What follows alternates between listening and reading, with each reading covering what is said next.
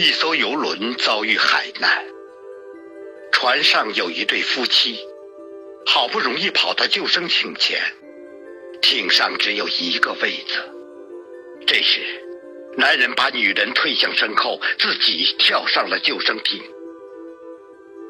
女人站在渐沉的大船上，向男人喊出了一句话。讲到这里，老师问学生：“你们猜，女人会喊出什么话？”学生们群情激愤，都说：“我恨你，我瞎了眼。”这时，老师注意到有个学生。一直没有发言，就向他提问。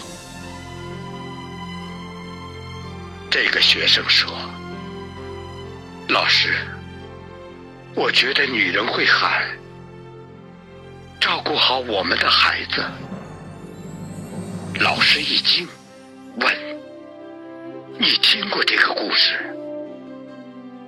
学生摇头：“没有。”但我母亲生病去世前，就是对我父亲这样说的。老师感慨道：“回答正确。”轮船沉没了，男人回到家乡，独自带大女儿。多年后，男人病故。女儿整理父亲的遗物，发现父亲的日记。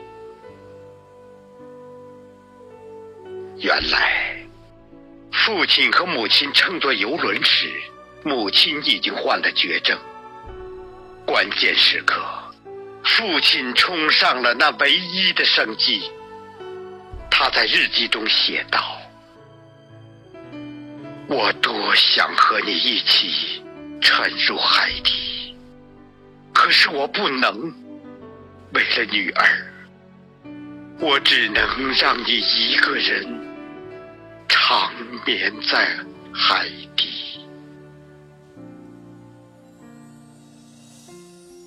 故事讲完了，教室里沉默了。老师知道，学生们已经听懂了。这个故事。